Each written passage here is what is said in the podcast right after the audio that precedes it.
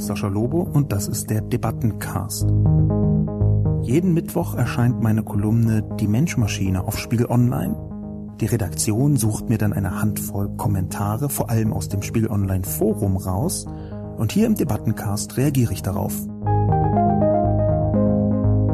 Herzlich willkommen zum Debattenpodcast Nummer 5, zum Text zur Kolumne Lehrstunde in Nazi-Verharmlosung, die ich rund um Trumps Pressekonferenz zu den Ereignissen in Charlottesville geschrieben habe. Erst einmal möchte ich aber auf ein anderes Thema verweisen. Ich nehme diesen Podcast am Freitagmorgen auf, am 18. August, nachdem am Donnerstagnachmittag und Abend offenbar mehrere Anschläge in Barcelona stattgefunden haben. Grauenvolle Anschläge und ich möchte nicht über Trumps Pressekonferenz sprechen, ohne vorher ein paar Sätze dazu zu sagen. Und zwar auch, weil ich glaube, dass diese Ereignisse zumindest mittelbar miteinander in einem Zusammenhang stehen könnten oder stehen.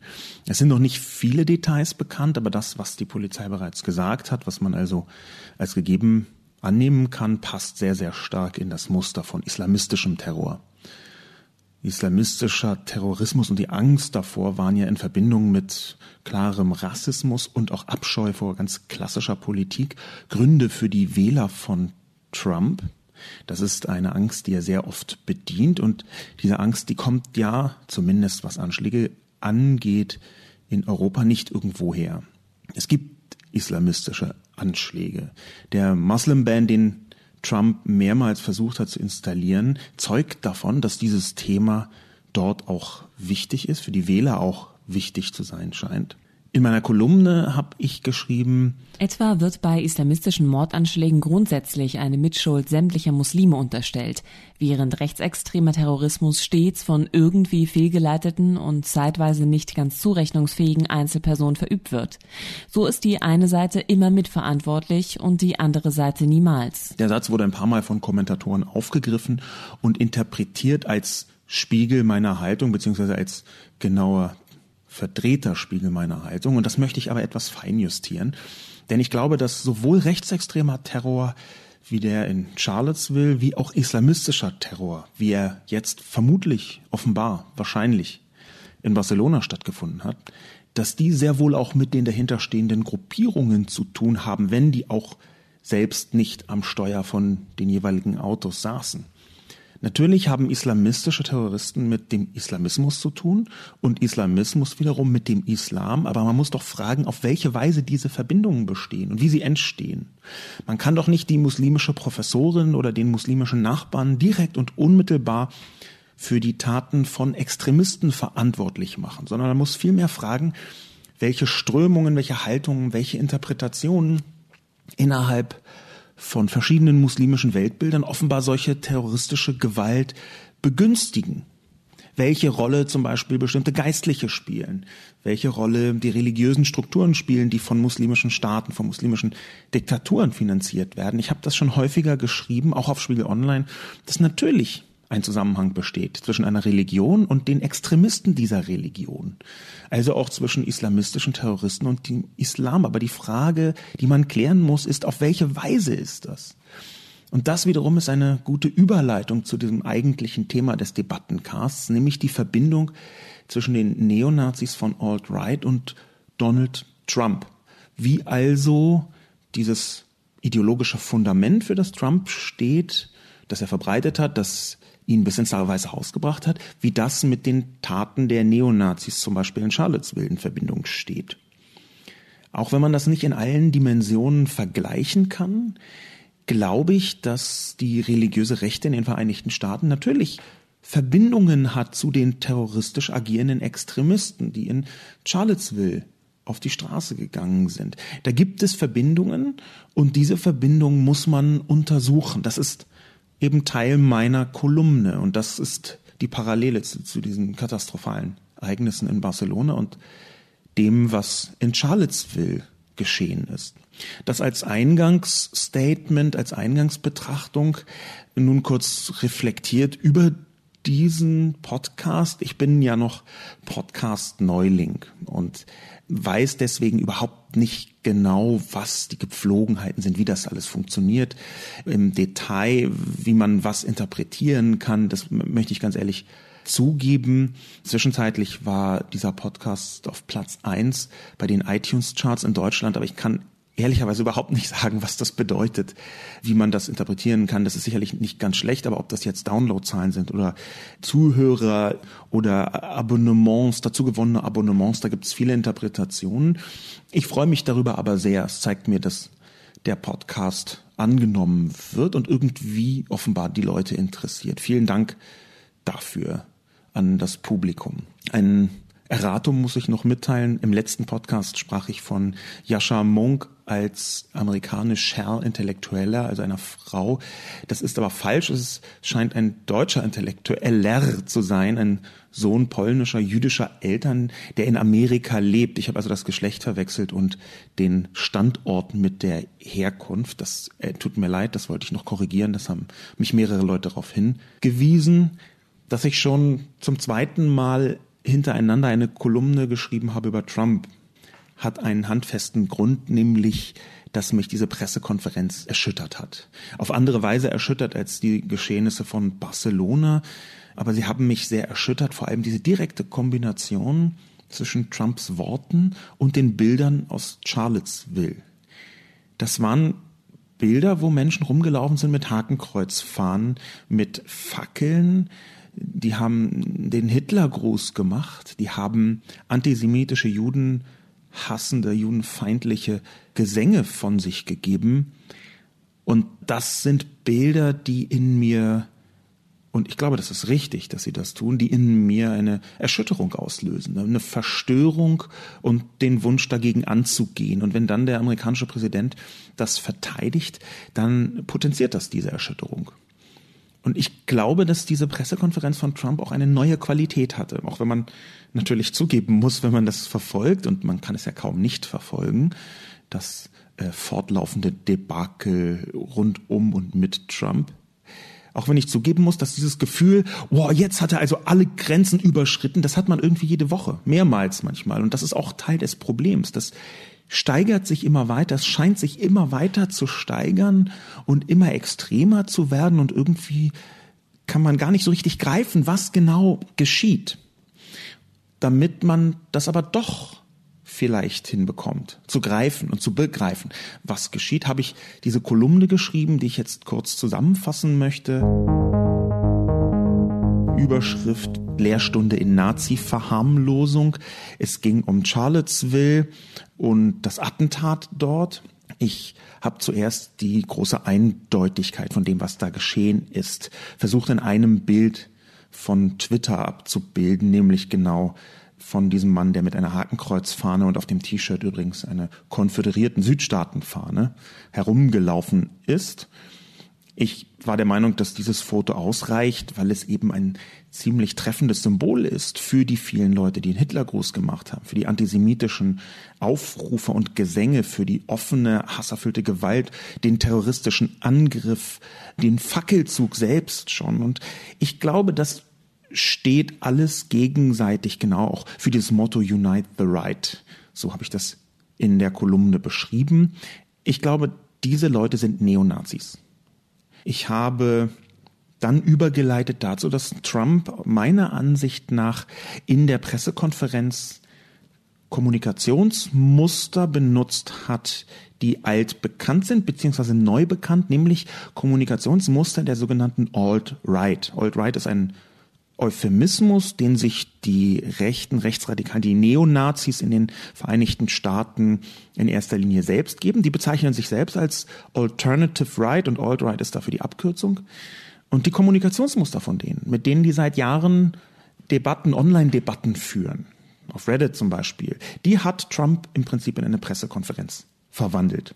Da sind natürlich ganz alte Diskussionstricks mit dabei, von altgriechischer Rhetorik bis zu Schopenhauers Eristik. Ganz spannend kann man immer wieder zitieren, wie, wie Schopenhauer ein paar Dutzend Kniffe und Tricks isoliert hat, beschrieben hat, fast als Anleitung gedacht, könnte man ihm unterstellen, namens Eristik. Gibt äh, ganz viel Material online zu, lässt sich leicht googeln, habe ich auch verlinkt in der Kolumne. Und Eristik ist eigentlich die Kunst, in einem Gespräch immer zumindest scheinbar Recht zu behalten. Dass man also völlig abseits von Realität, Wahrheit oder was auch immer dem Publikum das Gefühl vermittelt, ein Gespräch, eine Diskussion wäre so verlaufen, dass man selbst Recht hat. Ich isoliere die verschiedenen Instrumente, die Trump benutzt und die eine Parallele aufweisen zur Alt-Right, aber übrigens nicht nur Alt-Right, wie wir später sehen werden. Und das Erste, was ich beschreibe, ist, dass Donald Trump bestreitet, lange gewartet zu haben. Stattdessen erklärt er, er hätte einige Zeit gebraucht, ein Statement hinzubekommen, weil er noch nicht alle Fakten kannte. Und das ist ein wiederkehrendes Muster in den Netzdiskussionen, zu sagen, ist, wir haben noch nicht alle Fakten. Und rein technisch stimmt das, eigentlich stimmt das immer. Alle Fakten hat man niemals. Aber es geht in bestimmten Momenten einfach eben nicht um alle Fakten, sondern es geht um das, was zweifelsfrei feststeht und was ganz offensichtlich und alles andere überstrahlend dasteht. Und ich glaube eben, dass Hakenkreuzfahnen, Hitlergrüße, wenn ein paar tausend Leute da Judenvernichtungsfantasien in die Welt posaunen, wenn sie in Sprechchören mit Fackelmärschen unterwegs sind, wenn Gewalt entsteht, dass das ausreichend eindeutig ist, um zu sagen, ich kann jetzt urteilen. Ich brauche nicht mehr alle Fakten im Detail.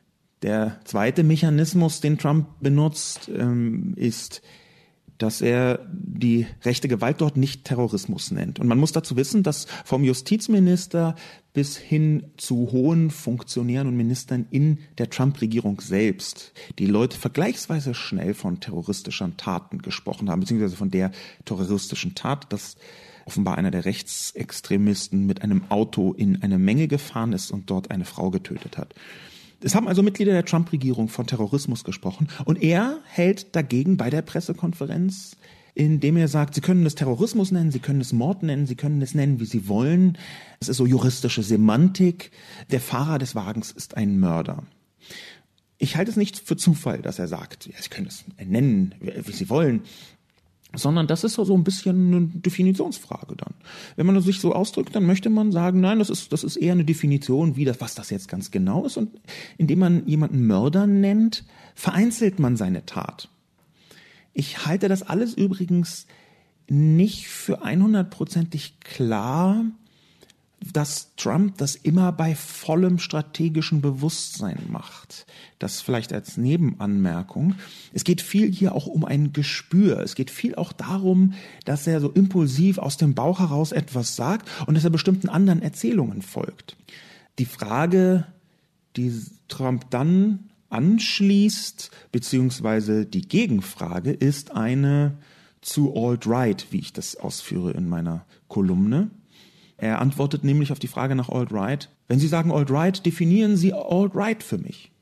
Trump weiß natürlich ganz genau, was Alt-Right ist, aber er tut hier so, als müsste man das erstmal definieren, als sei das gar nicht so klar. Und das ist eine weitere Parallele zu der Kommunikation von diesen Neonazis selbst. Die sind nämlich immer dann besonders schlagkräftig und organisiert, wenn es ihnen in den Kram passt. Und wenn es ihnen nicht gut in den Kram passt, dann sagen sie, oh ja, da gibt es auch problematische Gruppen. Steve Bannon selbst, der zu den mächtigsten Figuren zweifellos im Umfeld von Alt-Right gehört, er hat seine eigene, damals eigene Plattform Breitbart mal also als Epizentrum von Alt-Right bezeichnet. Der spricht regelmäßig ne, vielleicht nicht unbedingt schlecht, aber doch zumindest so ein bisschen verniedlichend von der Alt-Right. Es seien Clowns, soll er in einem Interview gesagt haben. Sie seien gar nicht so wichtig. Sie sind immer genau dann sehr wichtig und sehr organisiert, wenn es in den Kram passt und wenn es nicht so ist, dann tut man sie so ein bisschen ab. Und diese Unschärfe, die ist Teil der Kommunikationsstrategie. Ebenso wie ein besonderer Trick Teil der Kommunikationsstrategie ist nämlich Whataboutism. Whataboutism ist ein, im Prinzip fast stehender Begriff in den Vereinigten Staaten. Ein Begriff, der interessanterweise ursprünglich aus der russischen Kommunikations- bzw. Propagandaschublade stammen soll. So steht es in den einschlägigen Werken. Ähm, und das bedeutet, dass man jeder Frage, jeder Äußerung, jeder Feststellung über eine bestimmte Gruppe, über eine bestimmte Verantwortung, über Taten, über Schuld zum Beispiel eine Gegenfrage stellt. wie ich das ausführe. Was ist mit der anderen Seite? Was ist mit den hungernden Kindern in Afrika? Und was sind mit den vielen Toten, die und so weiter und so fort?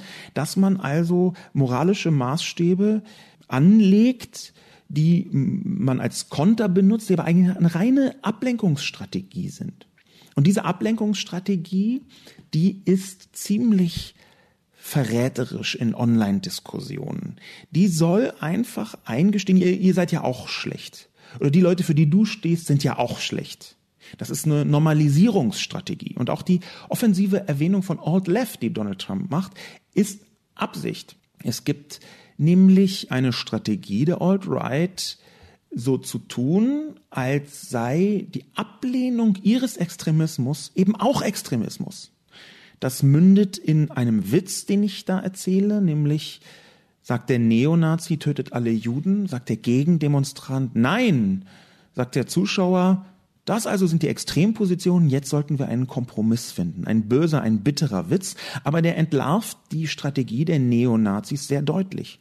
Sie möchten, dass ihr Extremismus und die völlig normale Gesellschaftshaltung Extremismus nicht für richtig zu halten, dass das Gegenpole sind, dass also eine neue Mitte aufgebaut wird, eine vermeintliche Mitte zwischen tötet alle Juden und tötet keinen Juden. Und das ist ein großer, gefährlicher Punkt, weil hier eine Scheinlogik aufgebaut wird.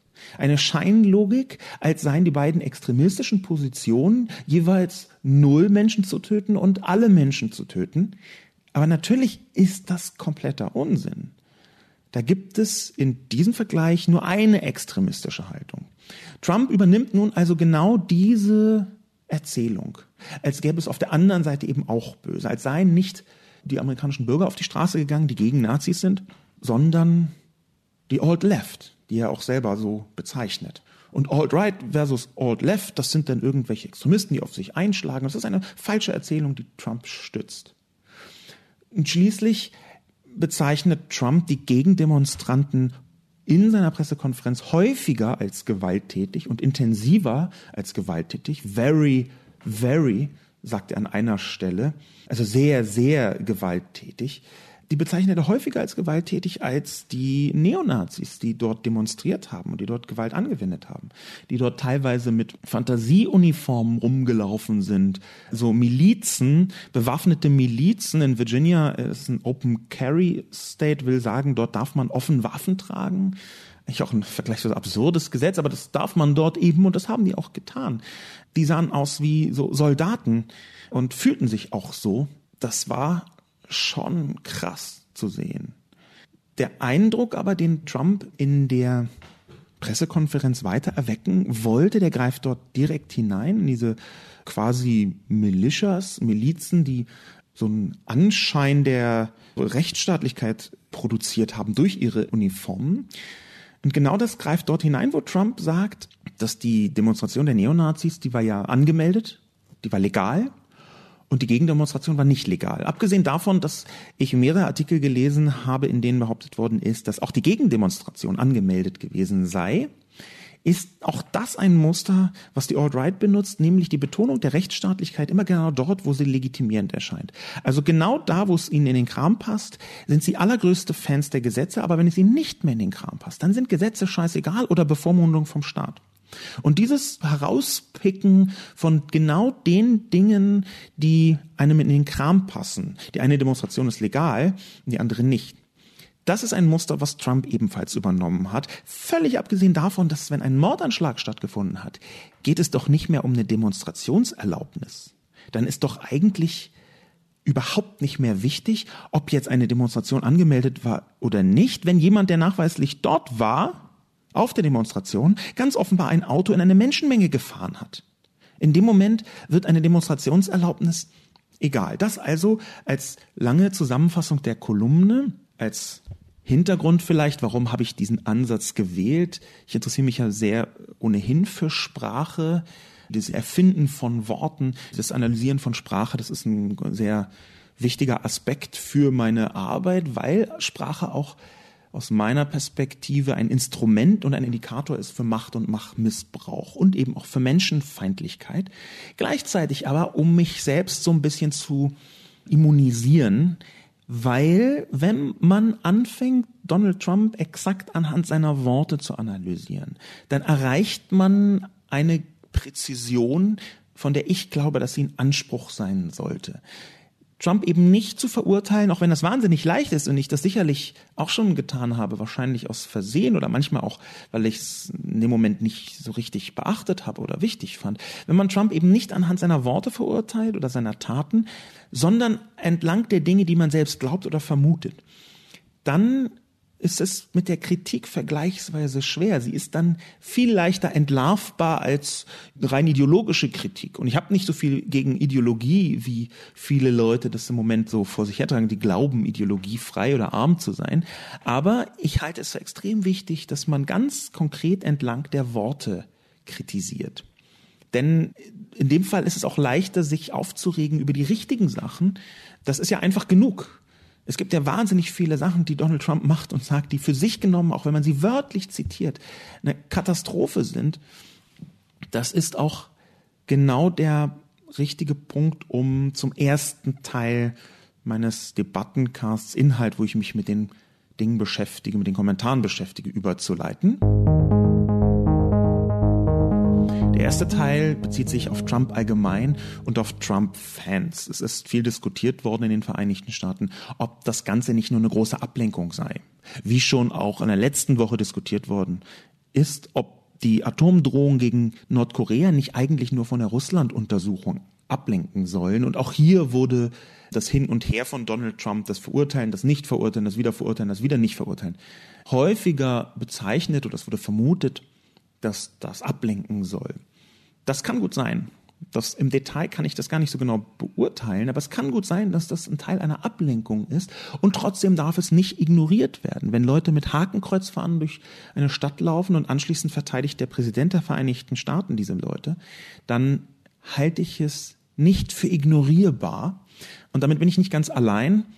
Der ehemalige CIA-Chef John Brennan, interessanterweise Haupt- und Mitverantwortlich, ich habe ihn häufiger, zum Teil mit Namen auch kritisiert in meinen Spiegel Online-Kolumnen, Haupt- und Mitverantwortlich für den Ausbau der Geheimdienste unter Barack Obama, der schrieb in einem Brief an CNN, Mr. Trump's words and the beliefs they reflect are a national disgrace. Dass die Worte von Trump und die dahinterstehenden Überzeugungen eine nationale Schande seien. And all Americans of conscience need to repudiate his ugly and dangerous comments. Dass eigentlich alle Amerikaner diese hässlichen und gefährlichen Kommentare ablehnen müssten. Mr. Trump will do lasting harm to American society and to our standing in the world. By his words and his actions, Mr. Trump is putting our national security and our collective futures at grave risk. Dass Herr Trump die nationale Sicherheit gefährdet und die gemeinsame Zukunft. Das ist also jetzt nicht nur meine Einschätzung, dass hier eine neue Dimension erreicht worden ist, sondern auch die von Ex-CIA-Chef John Brennan.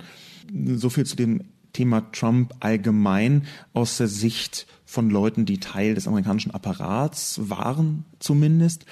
Der Kommentator oder die Kommentatorin OJK schrieb dazu allerdings Verharmlosung? Soll das ein Witz sein? Donald Trump verurteilt KKK, Neonazis, White Supremacists und Rassisten vehement seit Jahren und spricht sich explizit gegen diese Gruppen und Duke aus. David Duke ist hier gemeint. Und da kann man eben ein klares Jein drauf antworten. Er hat das technisch getan. Er hat die Neonazis verurteilt, sich explizit gegen diese Gruppen ausgesprochen, aber eben zum einen gar nicht vehement und zum zweiten hat er immer wieder relativierend kommuniziert. Das ist ein Teil der Problematik, dass Donald Trump relativ oft Lippenbekenntnisse einstreut, an denen sich dann Befürworter festhalten können, die aber in völligem Gegensatz stehen zu vielem anderen, was er danach sagt. Donald Trump ist quasi der Präsident gewordene Satz, ich bin ja nicht rechtsextrem, aber. Denn unmittelbar nachdem er die Neonazis dann doch wieder verurteilt, verteidigt er sie wortreich. Gleichzeitig hat Trump gar kein Problem damit, einen Satz zu beginnen, in dem er egal was X, verdammt und genau den gleichen Satz zu beenden mit einer Lobpreisung der gleichen Gruppe oder der gleichen Person. Da ist eine extrem große Widersprüchlichkeit drin und diese Widersprüchlichkeit ist aus meiner Sicht Teil der Kommunikationsstrategie, so nämlich, dass sich seine Befürworter, vor allem seine Befürworter, genau den Teil raussuchen können, den sie für richtig und für gut halten. Es gibt eine ganze Reihe von verschiedenen Kommunikationsanlässen, wo Donald Trump genauso gehandelt hat, dass er Widersprüchliches gesagt hat und weil er unter anderem auch das eine gesagt hat, konnten seine Unterstützer sich in die eine wie die andere Richtung daran festhalten. Er habe ja die Nazis eben auch verdammt. Dieser Kommentator OJK hat allerdings auch noch einen weiteren Kommentar abgegeben, der die Richtung aufzeigt, in der er unterwegs ist. Wie kommt's, dass unser Star-Kolumnist keine Silber über George Soros verliert, der hier die Spaltung der Gesellschaft finanziert? Die Antifa fordert sogar öffentlich das Geld ein. 15 US-Dollar die Stunde. Das zeigt, dass auch der erste Kommentar anders zu lesen ist. Die eine Ebene ist klar die Verschwörungstheorie die Legende, dass die Antifa für ihre Demos einen Stundenlohn bekäme oder forderte von irgendjemandem, das ist so Hanebüchen, das wirft ein sehr eindeutiges Licht, und zwar das Licht der völligen Unkenntnis auf die Leute, die das sagen. Das ist eine Instrumentalisierung, ein Gerücht, was man in die Welt getragen hat, um linke Demonstrationen zu diskreditieren. Die würden dafür ja nur Geld bekommen. Viel eindeutiger ist aber noch der Begriff George Soros. Das ist nämlich ein eindeutig antisemitischer Kontext. George Soros ist für viele Leute ein Codewort. Es funktioniert als Symbol für die reichen Juden, der reiche jüdische Spekulant. Und das ist eine Formulierung, die zum Beispiel in Osteuropa sehr stark benutzt wird. In Ungarn haben wir davon sogar die Effekte vor einigen Wochen gesehen, wo Soros-Stiftungen staatliche Repressionen erdulden mussten. Das ist eindeutig verräterisch. In der ganzen Kolumne geht es in keiner Sekunde um Soros und dass er hier reingebracht wird, ist ein Anzeichen dafür, dass diese Person OJK in Richtung einer jüdischen Weltverschwörung denkt, also in einer antisemitischen Verschwörungstheorie. Das ist verräterisch und das ist natürlich absurd, dass er dazu schreibt, dass ich darüber keine Silbe verliere. Ich habe auch kein Wort über Igel geschrieben. Beweist das nicht, dass ich die große Igel-Verschwörung verschweigen will und also Teil davon bin? Nein, natürlich nicht. Genau das ist ein Kommunikationsmuster von Menschen, die die Verschwörungstheorie für sich entdeckt haben und die wirklich buchstäblich gar keine gegenläufigen Argumente akzeptieren. Alles, was ihnen passt, dient als Bestätigung und was ihnen nicht passt, ist eine gelogene Nichtbestätigung, will sagen auch wieder eine Bestätigung. Nebenbei ist das, was hier unterstellt wird, Spaltung der Gesellschaft, aus meiner Sicht genau das, was Trump tut und eben nicht nur aus meiner Sicht, sondern aus der Sicht von sehr vielen. Aber der Kommentar ist trotzdem wertvoll, weil er nochmal zeigt, wie groß dieses Verschwörungs theoretische Potenzial ist und auch eine Verbindung nebenbei offenlegt zwischen der Alt-Right und Islamisten, nämlich Antisemitismus. Wir haben ein wachsendes, ein gravierendes, riesiges Antisemitismusproblem weltweit. Und ich glaube, dass dieses Antisemitismusproblem, das verdient auch vielleicht meine eigene Kolumne, mindestens eine, dass dieses Antisemitismusproblem überdeutlich geworden ist von der rechten Seite in Charlottesville. Zurück zu Trump und seiner Neonazi-Verteidigung und seinen Fans. Nandina argumentierte sehr spannend, auch eine gute Frage. Tiefsinndenker oder Dummkopf?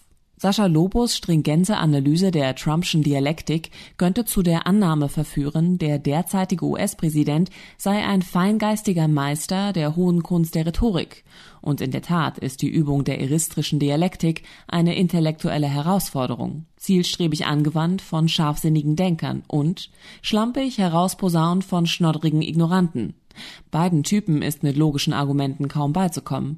Was ist denn nun der POTUS? Und das ist genau die, die Frage. Ist hier jemand ein brillanter Denker, der Strategien anwendet, oder ist er einfach nur ein Narr, der irgendwie so aus seinem Gespür irgendwas rausschnoddert?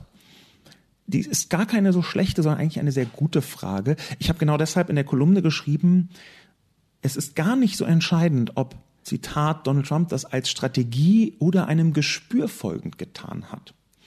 meiner Ansicht nach hat Trump zwar in Teilen das, was man so Street Smartness nennt, und vielleicht war er auch mal so ein intelligenter, verständiger Mann. Guter war er ganz offensichtlich nie, aber es gibt Interviews aus den 80ern und 90ern, die so nahelegen, dass er sehr komplexe Sätze und intellektuelle Zusammenhänge durchaus auf den Punkt bringen konnte. Aber heute halte ich Trump für einen gigantischen Trottel mit der Aufmerksamkeitsspanne eines kleinen Kinds und die vielen Vermutungen, dass er an einer Vorform von Demenz leidet, wie übrigens auch sein Vater, der an Alzheimer gestorben ist, in dem Alter schon, die halte ich nicht für unplausibel.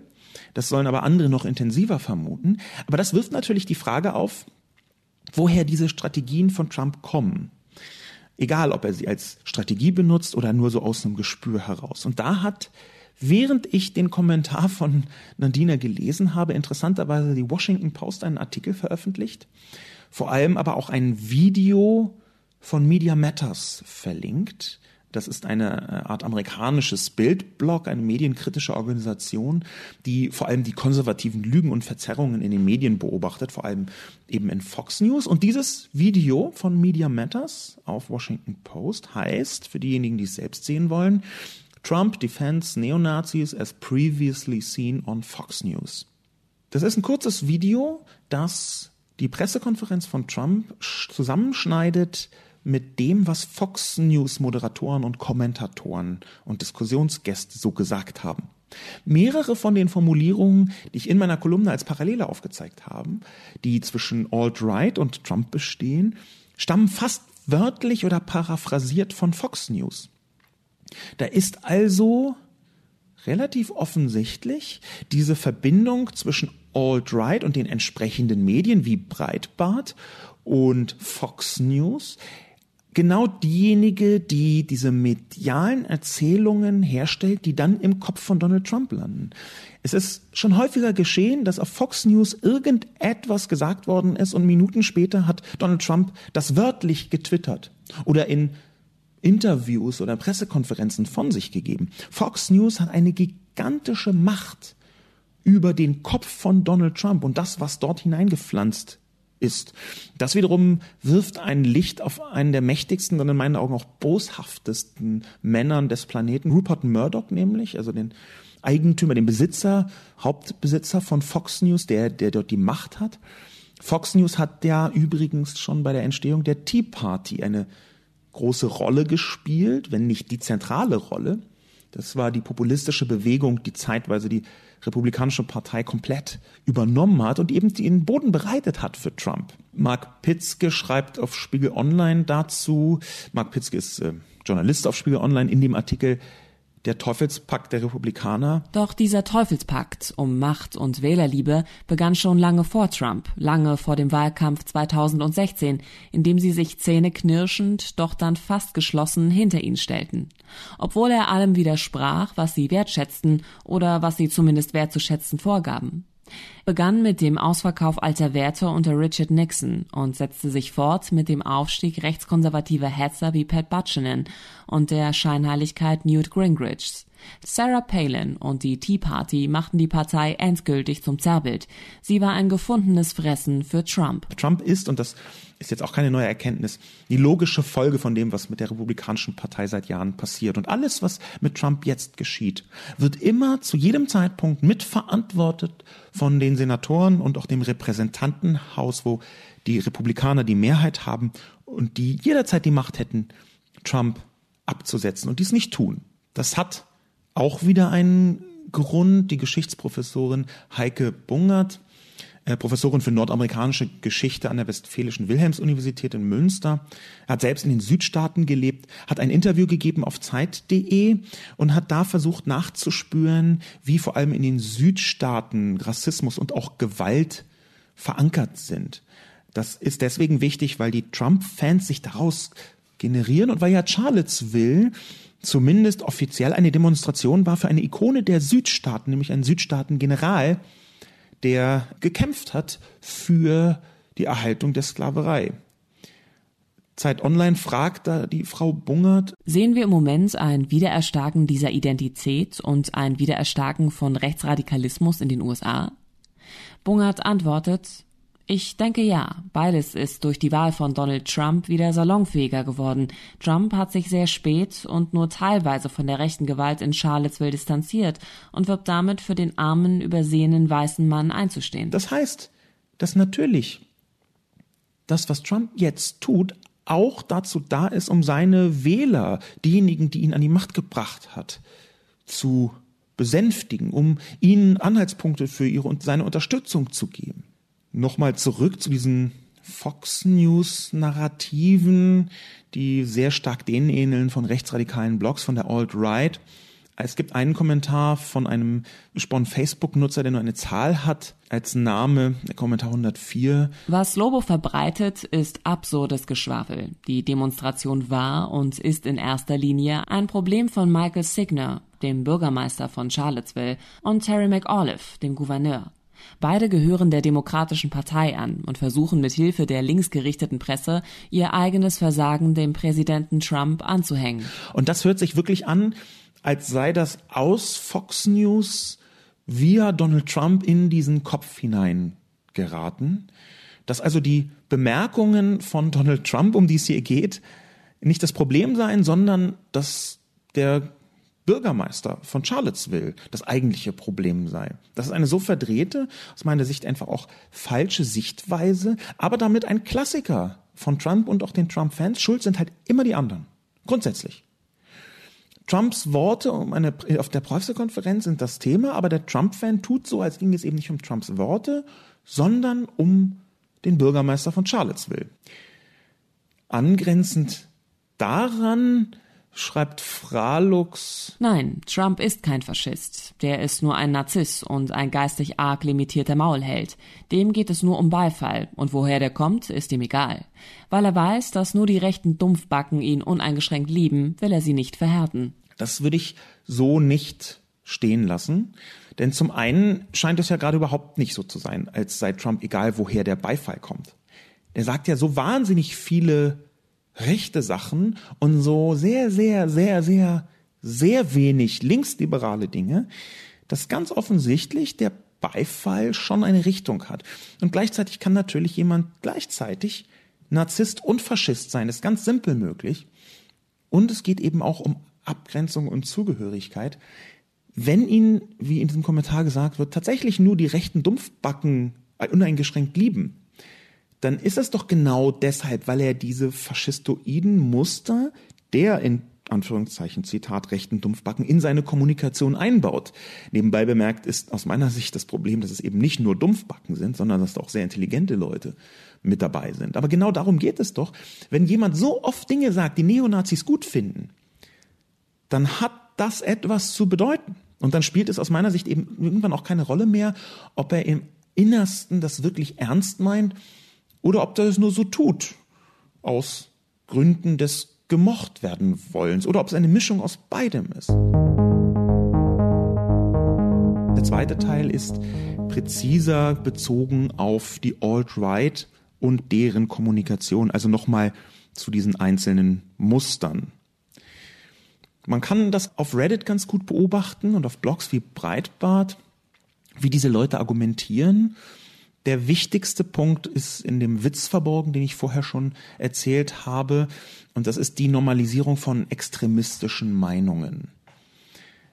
Diese extremistischen Meinungen so hinzustellen, als sei bereits die Ablehnung von Extremismus selbst ihrerseits extremistisch.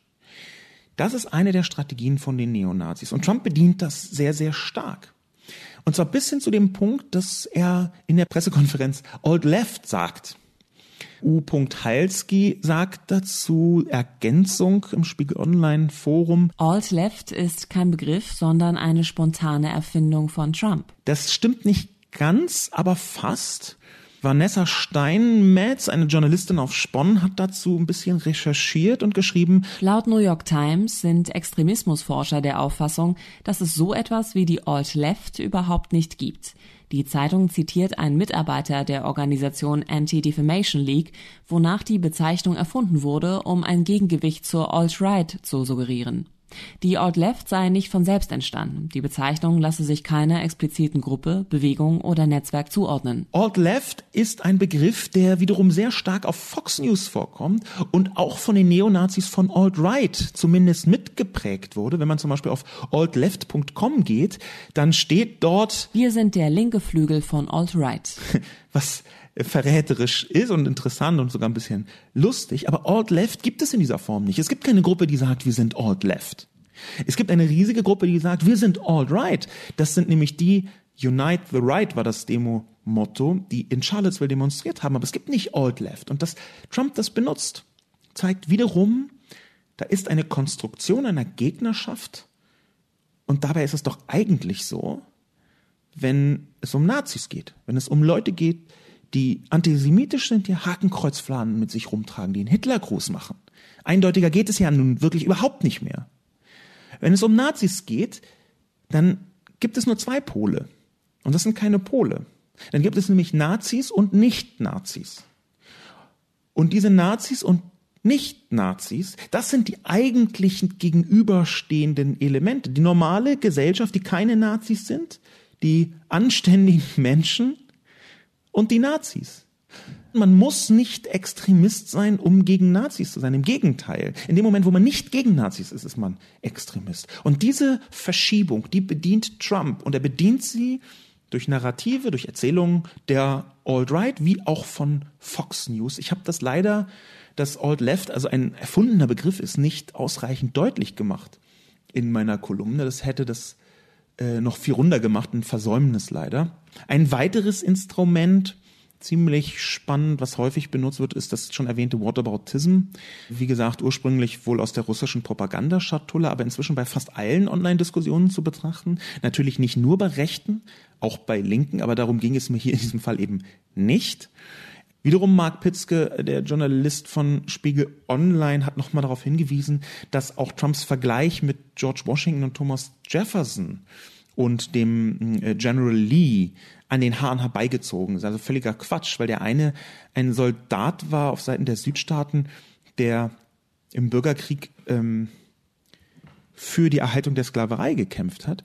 Und George Washington und Thomas Jefferson äh, lange vorher gelebt haben, also nicht zu Zeiten des Bürgerkriegs, und natürlich die historische Leistung dieser Menschen nicht miteinander vergleichbar ist. Auch die übrigens ist zuerst auf Fox News aufgebracht worden. Das ist eine Geschichtsverzerrung, die auch auf Fox News benutzt worden ist und Trump hat sich hier, Zitat Pitzke, die verquere Argumentation der Rechtsextremen zu eigen gemacht. Red Indian weist dann darauf hin im Spon-Forum. Whataboutism ist leider nicht nur eine rhetorische Strategie, sie ist eine Denkungsart, eine Art Gehirnkurzschluss, der jede selbstkritische Auseinandersetzung mit dem eigenen Weltbild unterbindet. Das kann gut sein, dass es nicht nur eine Argumentation ist, sondern ein Reflex.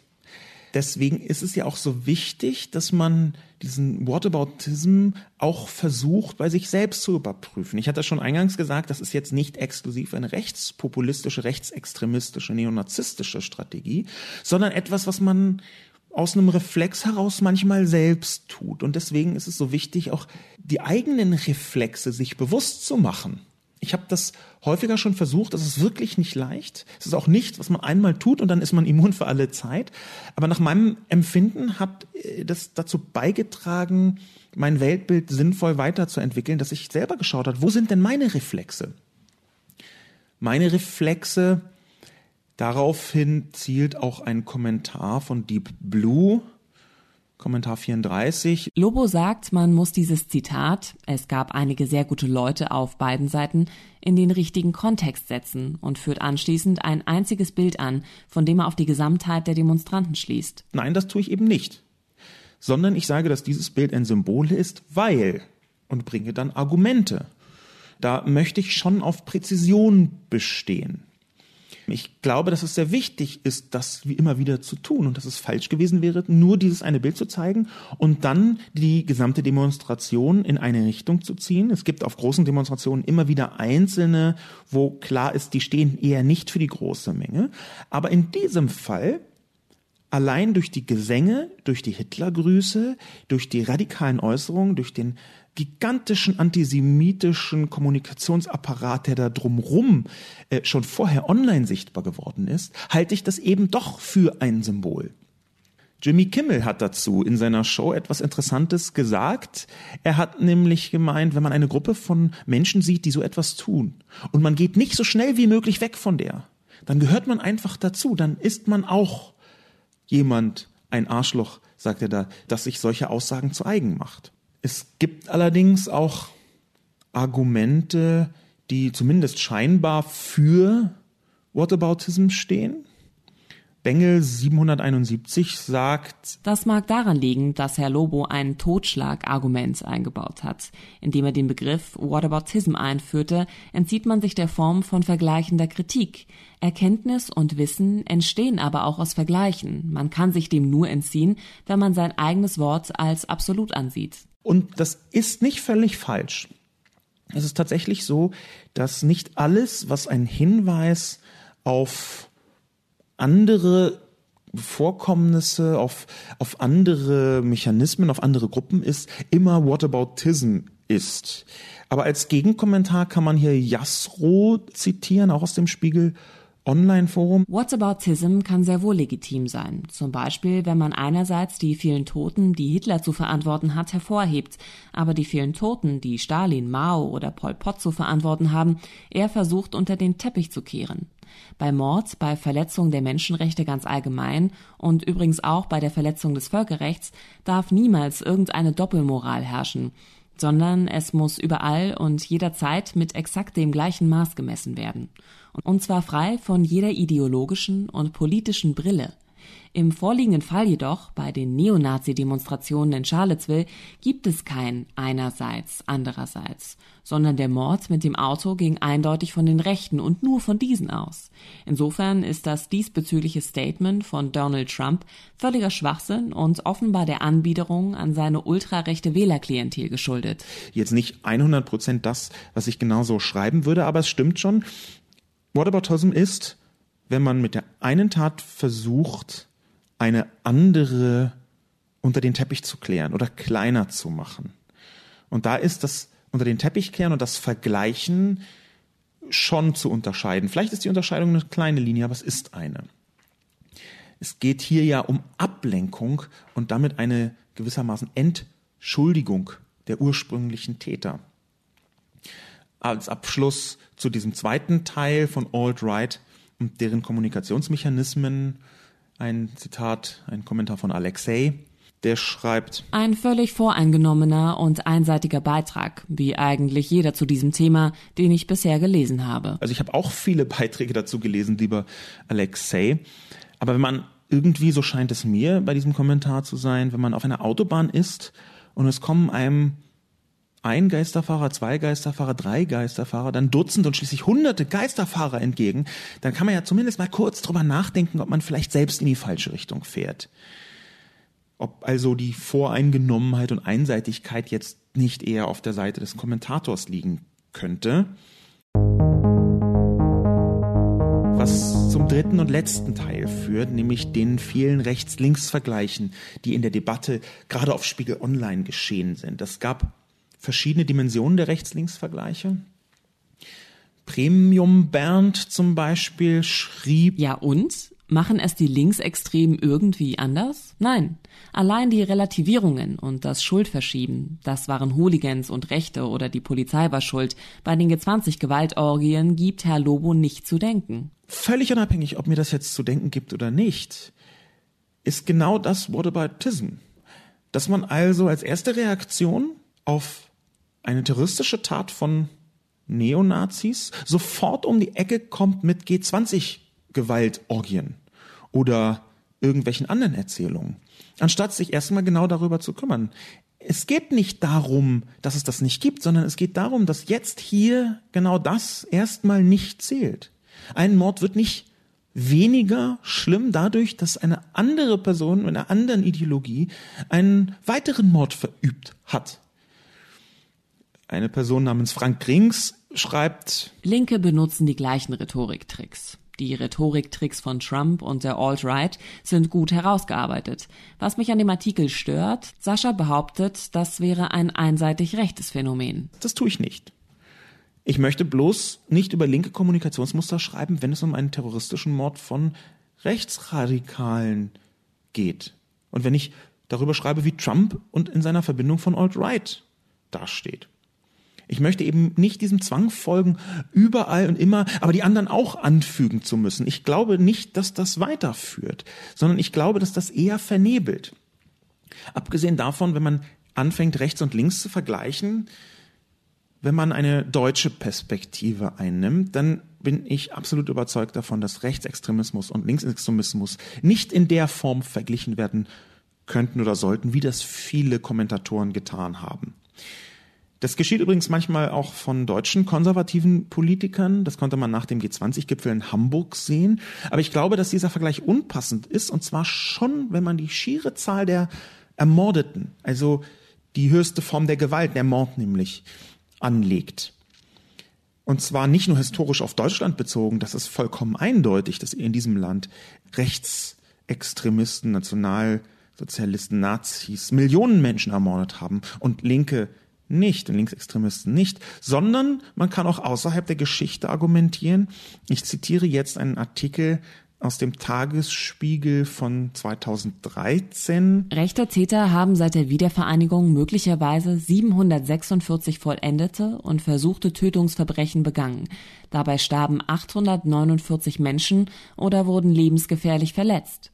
So lautet das vorläufige Ergebnis einer Prüfung, mit der das Bundesinnenministerium Ende 2011 das Bundeskriminalamt beauftragt hatte, als Reaktion auf den NSU-Schock. Im gleichen Atemzug steht weiter unten im Artikel, dass laut BKA 2013 drei Todesopfer durch linke Gewalt seit 1990, seit der Wiedervereinigung, bekannt sind. Wir haben also auf der einen Seite eine Prüfung, die von bis zu 849 Ermordeten oder lebensgefährlich Verletzten spricht, dann auf der anderen Seite drei Todesopfer. Und ich glaube, das kann man so einfach stehen lassen, um den Vergleich zwischen links und rechts etwas anders aufzusetzen. Interessant wurde dieser Vergleich zwischen links und rechts besonders anhand einer Unterscheidung, von der Trump selber gesprochen hat, nämlich an der Unterscheidung zwischen einer angemeldeten Demonstration und einer unangemeldeten Demonstration.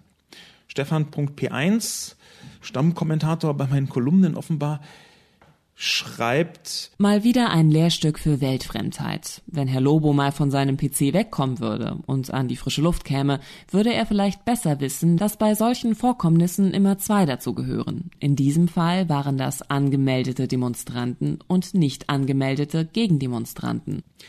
Völlig abgesehen davon, dass, wie ich vorher schon erwähnt habe, offenbar auch die Gegendemonstration angemeldet war, oder zumindest eine Gegendemonstration, ist das wie Coman als Antwort schreibt. Es ist typisch für die rechte Denkstruktur, sich auf die Mittel des Systems, das sie bekämpfen, genau dann zu berufen, wenn es ihnen auf ihrem Weg dienlich ist. Also legal und illegal immer nur dann ins Feld zu führen, wenn es einem in den Kram passt. Völlig abgesehen davon, dass es einfach, wie ich schon in der Kolumne schrieb, überhaupt nicht mehr darum geht, ob eine Demonstration angemeldet ist oder nicht, wo jemand von der angemeldeten Demonstration einen terroristischen Mord verübt. Das sind einfach völlig andere Sphären.